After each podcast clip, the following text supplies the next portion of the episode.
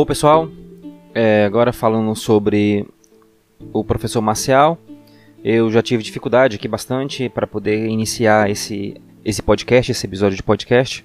Eu cheguei a gravar, gravar não, cheguei a escrever, é, acho que umas 10 páginas num caderno que eu tenho aqui sobre esse assunto. É, eu tentei gravar várias vezes esse assunto aqui e não consegui ficar do meu agrado, entendeu? Fui muito perfeccionista ao fazer isso. Então eu vou gravar esse podcast agora é, mais solto. Então vou dar minha opinião sobre isso, sobre o perfil do professor marcial, o que que eu acho, o que para mim é um professor marcial, é, quais as características mais importantes que, que um professor tem que ter para ser marcial, ao meu ver, na minha opinião, tá bom? Então vamos lá. É, para mim, a principal característica do professor marcial não é a arte marcial que ele pratica. Então, tem vários professores marciais que, que você fala, ah, por exemplo, é, o, cara, o, cara é, o cara é professor de Aikido, o cara é professor de é, Tai Chi Chuan, o cara é professor de Kung Fu, então automaticamente ele vai ser um professor marcial. Não é bem assim, tá? Ou então o cara é professor, o cara é professor de boxe, o cara é professor de Muay Thai, o cara é professor de Sandá, que são artes marciais mais esportivas. E aí a pessoa automaticamente acha que esse professor é impossível de ser um professor marcial, um professor voltado aos princípios marciais, tá? Então, para mim, a principal característica de um professor marcial é ele passar para os alunos filosofias ou então é, passar para os alunos é, passar para os alunos lições para a vida, lições virtuosas para a vida, lições para ser seguida, tá? Tentar modificar ou então é, ajudar no temperamento de alguns alunos ou ajudar ou então modificar é, algumas atitudes erradas que algumas pessoas têm ou alguns é, comportamentos que a pessoa julga é, é, é, inapropriado ou então desnecessário para a sociedade que algumas pessoas têm realmente normalmente e ele vai para academia e esse professor ele consegue, o professor marcial, ele consegue desenvolver isso no aluno. Por exemplo, é um aluno que é muito tímido, uma pessoa que tem uma timidez muito grande, ele tem é, 12 anos talvez, vai depender da, da vida, da, vai depender da vida que ele teve com os pais, da criação que ele teve com os pais.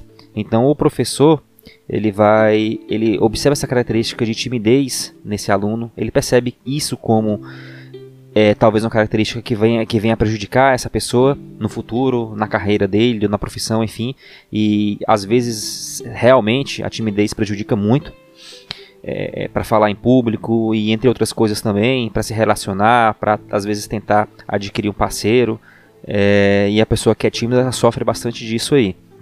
Então, dentro da aula de arte marcial, um professor marcial vai trabalhar em cima desse aluno essa característica para que ele fique menos tímido. Então, o que, que ele vai fazer? Ele vai é, incentivar ele a interagir mais com os, com os, demais colegas, a puxar um alongamento, puxar um treino, a, a ensinar os mais novos, entendeu? Então, de, dessa forma, ele vai acabar ajudando bastante esse aluno mais tímido a ficar menos tímido. Com o tempo e com a arte marcial, ele vai desenvolver isso e vai melhorar essa característica dele, tá bom? Então, dessa forma, desse exemplo que eu dei aqui, que o professor marcial ele transforma esse aluno. Outra característica de mudar também, que às vezes alguns alunos chegam lá, é a cooperação. Então tem vários, várias pessoas que, que entendem a importância da cooperação, entendem a importância de ajudar os outros, mas ele não coloca em prática na vida. Então ele, então ele trabalha em alguma coisa e, e ele sabe que é importante ajudar os outros, sabe que é importante cooperar com a equipe, só que ele não pratica isso no dia a dia, no seu trabalho ou na sua vida. Então ele vai praticar isso dentro da academia. O professor que quer mudar isso, que quer incentivar a pessoa a ser mais cooperativa, ele vai dentro da aula dele, ele vai trabalhar dessa forma. É, criando circunstâncias em que os alunos praticam essa cooperação entre eles, tá? E aí vai dar criatividade do professor de desenvolver várias atitudes e técnicas, entendeu, que venha a ajudar é, esses alunos. Por exemplo, o que é mais comum? Tem, tem, talvez com a criatividade de vocês que estão escutando, vocês consigam bolar estratégias melhores ou estratégias mais eficientes de é, incentivar a cooperação entre os alunos, mas o que geralmente é utilizado é a limpeza do local do treino. Alguns professores de artes marciais eles incentivam seus alunos a toda vez que chegar fazer a limpeza do local do treino, todo mundo, é claro. Cada aluno Inclusive o professor vai participar dessa limpeza também. E assim o aluno, todo dia do treino dele que ele vai lá treinar, ele pega um pano, pega uma vassoura, limpa todo o tatame. Ele e todos os seus colegas de treino também fazem a mesma coisa. E com o tempo ele vai ficar automático, o professor não vai nem pedir mais para o aluno fazer isso. Ele já sabe que ele tem que chegar, ele tem que fazer para o bem do grupo, o bem da cooperação dentro da arte marcial. Ele já chega e já faz isso automaticamente sem precisar ninguém pedir provavelmente ele vai refletir isso dentro do seu comportamento. Então, ele, se for uma criança mais adolescente, ele vai ajudar os seus pais dentro da casa, tá? Com, os, com as tarefas de casa, com a, a, limpeza em geral. Ele pode ser que ele ajude algum colega, algum companheiro de trabalho que ele trabalhe, tá? Ele vê que ele já terminou o trabalho dele, ele pode ajudar os outros também. Ele faz isso, é, não e não só escorar.